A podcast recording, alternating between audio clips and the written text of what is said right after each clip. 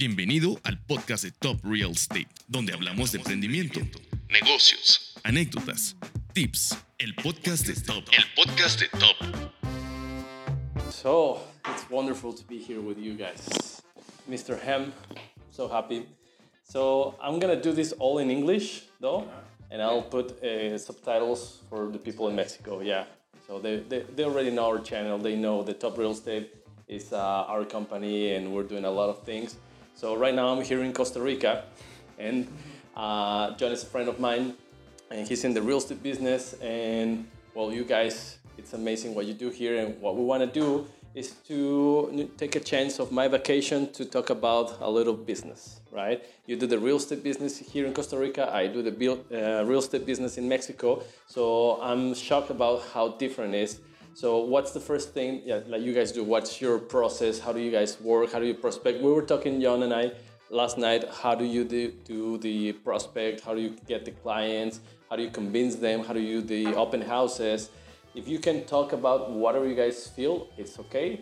It's a vacation trip, but we just would love to hear about you guys. All right. So here we go. gave me the, the microphone first. How do we market? Um, a lot of what we do is through third party marketing. I mean, um, third party referrals. So much of what we do because you know, you know, the best the best buyer is a referral from someone. Okay. So we do a lot of referrals, and um, uh, that's sort of our specialty. Uh, everything you see on the board up here are, are buyers or potential buyers who bought in the past. At one point in time, that's that's 50 condominiums. 45 of those were all sold and gone, and then we kind of play off of those and get more referrals and more clients. We have a good database, probably 75 to 100,000 database, but Okay. it doesn't generate the buyers as much as we'd like. You know, we can always do more, but I would say a lot of our buyers come from third-party referrals. Uh, I also own a restaurant called the Gabriella's Restaurant, which in Costa Rica is probably voted in the top 10 restaurants in Costa Rica. And I use it as my marketing tool. So I'll go there and meet clients and give them some glasses of wine and suggest certain foods. And throughout the evening, I develop a friendship. And um, they, you know, I'll ask them, "You like Costa Rica? Oh, we love Costa Rica. We love it. It's fantastic." And I said, "Well, you know, I'm a realtor, so if you're looking for real estate, I'm the guy you talk to. Well, as a matter of fact, we're looking for real estate. So that's where a lot of our referrals come from. I would say that other than third party referral, the lion's share of our buyers come from the restaurant. Okay. So that's a great thing to do actually, because what you do is you, you're generating leads by just talking to people, like Exactly. old school, right? How about you, Jon? How, how long you been doing this? So I've been with Mark here, this beautiful relationship, for the last maybe five years or so. How, how do you guys met? Matt, I think that's a story too long for, for a two minute segment. Actually, actually, Jon came in as my graphic designer. Oh, And for the longest time, and maybe even now on my phone, it says new graphic designer. And so he was my new graphic designer forever. Okay, and, and it could still be on my phone. Maybe I've changed it recently. But one of our projects that we were building, he was doing the graphic design and he was doing all the, the language and blah, blah, blah, blah. And when came the time for an open house, we had too many people and there was just me. And all of a sudden, he just kicked into gear and he started saying everything he'd been typing about, everything he'd been writing about. It was natural for him. And the water. yeah, and as and, and I looked over my shoulder and I said, when we leave here, let's talk. And so he went from being graphic designer, new graphic designer, to you know one of my top sales guys. You know, so and he's he's done a wonderful job. I think one of the things you mentioned with the, the type of market we have here, so in Mexico and versus Costa Rica, we deal with a lot of people. This is going to be their second or a third home. Uh, this is their vacation rental home. So primarily, what we're doing, we're not exactly looking for someone's primary residence when they're shopping for real estate. Uh, to our clients, every day is you know they're on vacation, so we have to make showing the properties fun, exciting. We're driving cars on the beach. We're you know having you know having fun, dining at different restaurants, showing the different neighborhoods. but this is everyone's second or third home, and they're looking at to have a property abroad that makes money, makes them uh, makes them a 10% interest, but it's still a hard asset that they can visit, and enjoy, they can use it not like stocks. They can this is something they can use for their family. So the huge portion of the people we have that's coming down here and living here, they're coming down for maybe two months, three months, or the snowbirds from Canada and the U.S. And they're here for a six-month period, and then when they're not using it, that house is in a turnkey rental management program, and they're making some phenomenal returns. Okay, so uh, we're at the Manuel Antonio area, right? And how different is is this area from other real estate in Costa Rica? Why why did you decide Manuel Antonio is a great place to do real estate instead? I don't know the Caribbean side or or near the volcanoes or no sunsets. no sunset. Team Sunset. That's why. So uh, I, I know, Mark, you you you decided to come here. How long it was? How how how, how did you um, change from the real estate in Florida to here? That's a great question. Um, for starters, in 2008, I just got married, and um, I married a young lady from Colombia, from Bogota, and um, real estate sales was easy. Anyone could be a realtor in Florida, and uh, most your Hooter girls were realtors. Okay, Okay. and uh, I had to compete with that, unfortunately. And um, but you did the best you could, you know. So, but we get married, and, and I think I went from a $38 million year in sales to a million dollar year in sales when the real estate market burst. It changed in 2008. When 2008 happened, I realized there has to be a change. And so I started looking at all the different markets. I looked at Mexico. I looked at Puerto, I mean uh, Puerto Rico. I looked at uh, Washington D.C. because that seems to be the same regardless if it's Republican or if it's Democratic. And the more I read, the more I read about Costa Rica, the more I liked it. I had never been to Costa Rica. I'd been married for only, at that time, I'd only been married for uh, maybe a year, and I had a, a two month old baby. And um, uh, yeah.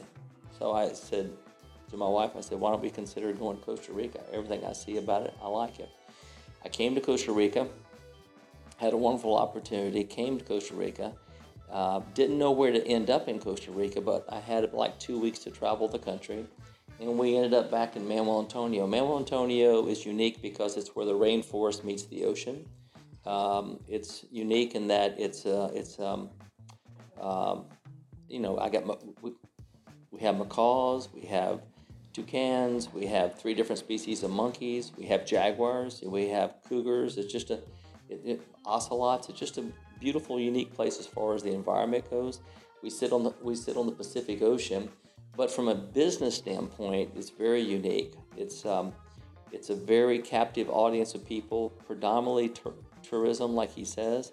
I would say that 90% of our business is tourism, and um, um, um, our, our nightly room rates and our occupancy are parallel to New York City. Uh, by that I mean this: um, our nightly room rate I think runs from about 340 to about 1,900 dollars per night per room, and our occupancy runs about 65 to 85 percent year-round average occupancy. And on average, every year we turn away about 10,000 bed nights because we have a huge demand, but we don't have a supply. And so we're in the process of building 72 new condominiums on the ocean. As Jon mentioned, they're going to be cash cows. They're going to make a lot of money for people. Uh, Mexican people, this is a great investment opportunity for them. Uh, Costa Rica is considered the uh, Switzerland of the Americas, so it's a very safe environment. Uh, in Manuel Antonio, other than one situation that's still unresolved, I don't think we've had a homicide in 17 years. So it's a very, very unique place. It's a wonderful place to raise a family. I've got uh, my wife now and two beautiful little girls, one born here, one three months old, like I said when we came. I love, I love Manuel Antonio, and that's why I'm here. So back in Mexico, what, what we do uh, to generate leads is kind of the same what you guys do in case of buyers. In the case of sellers, people that are actually selling their homes, we in Mexico City we sell a lot of used homes, right? And there's a lot of new market, like developers building new projects and condos and stuff. Usually they don't give you the exclusive to sell, right? And I was talking to Jon, and he told me that you you guys actually have the direct contact with the developers, and, and you get the exclusive, right? So in terms of the seller, how is this process? Because you know you get a lot of uh, people and buyers from other countries. How is the law here to actually do that? Because, for example, in Mexico or in Canada, if you're foreign or you are, I don't know, if I want to buy a home in Canada and Mexican, I'm gonna get a, a tax, right? How does that work here in terms of closure? You have the seller, and then uh, you're gonna close the, the deal and the, the, title. How does that work? How different is it from like the states? Because um, you said in Florida also it's uh, it's easy, um, because mm, everyone does or used to do real estate, right? But I know in the states you need a license, right? Do you need a license here in Costa Rica? No. No, it's not required. Um, uh, in this case, I am a licensed broker, and uh, but it's not required in Costa Rica. Uh, there is a push and an effort to try to make it more uh, like the U.S. and make it with you know with with with a license. Is that true in, in, in Mexico? Is it required to have a license? It's not required, but mm-hmm. now you we have a license. It's not a, mm-hmm. mandatory. If you want to do it, you can do it, and mm-hmm. it will make you look better. I'm a licensed broker in Mexico. Okay And it's more more more than a license is um, certification. I got you. Also, you asked a question. Um, everything in, in Costa Rica is fee simple ownership, so you actually own it. It's not a case of uh, a, a 99 year land land lease or concession. You actually take ownership in Costa Rica. Okay. So anything someone buys here is fee simple ownership, and in the Costa Rica, we have what's called an SA, which is a Sociedad Anonymous. It would okay. be very similar to an LLC. I don't know what you have in Mexico, yeah. but that's what we have here. So pe- people do take full ownership, which is wonderful. Most people in Manuel Antonio and Jon and anybody will tell you the same. Most people do not live here year round. They buy a property and they turn right around and say, "Can you rent my property out?" So there's a few really unique people that do a wonderful job in managing their properties. And as Jon had mentioned, a 10 to 15% net, net, net ROI is pretty common. Yeah. And as he said too, it's not your first home, it's usually your second, third, or fourth home. Interesting enough, when we had the 2008 you know, bubble that burst, we didn't feel it in Costa Rica until 2010, 2011. Okay. And the people that did have homes here did not put them up for sale. They just kept them because it was their second, third, or fourth home. So, my recommendation to any of your viewers is that if they have any assets, instead of keeping those assets in Mexico or keeping all their assets in the US or the stock market, look at diversifying those assets because that's what's going on right now in Costa Rica millions and hundreds of millions of dollars are coming into Costa Rica because people are wanting to diversify their portfolio and turn their portfolio into a hard asset. We call it blue chip real estate, where they know they can make real income. They know if everything falls apart, they know they have a hard asset in Costa Rica. Stock market already, odds are it's going to tumble today. It fell 680 points for no logical reason, okay? And so that's what people are starting to do. They're looking at moving their assets into environments that produce income, but still they don't lose money. They always are making money, or at least they're flat. And Costa Rica is the perfect place for that, without a doubt. This is where you want to park your money. Perfect. Okay. So I really appreciate you guys. Uh, I met Jon back in Dolphin Discovery. We were both uh, dolphin trainers back in the days when we were younger we were actually uh, talking about it, all stories in the Cayman Islands and remembering the dolphins and stuff. So it's great to see you guys here. Great to meet Jon you. might have something else to add, but you want to add something else? I think uh, I think that was the the lion the lion's share there. No. Don't be shy. no, Demendo, any other questions or? Yeah, just a recommendation. Like uh, right now, what I'm doing here with this kind of uh, videos we do is we get a lot of uh, try to get a lot of consciousness to people about real estate culture because whether it's in Mexico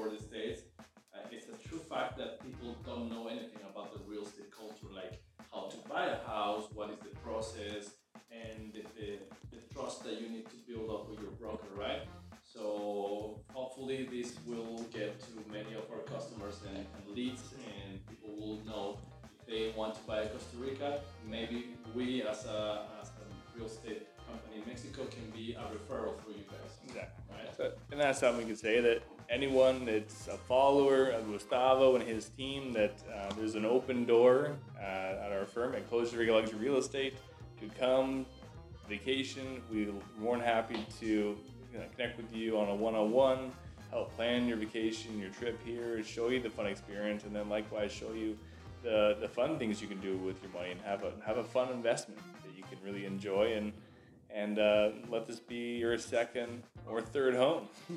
Perfect. Excellent. I'm gonna change to, Spa- to Spanish now just to say goodbye. Eh, síganos en nuestras redes sociales, eh, Top Real Estate MX, ya conocen.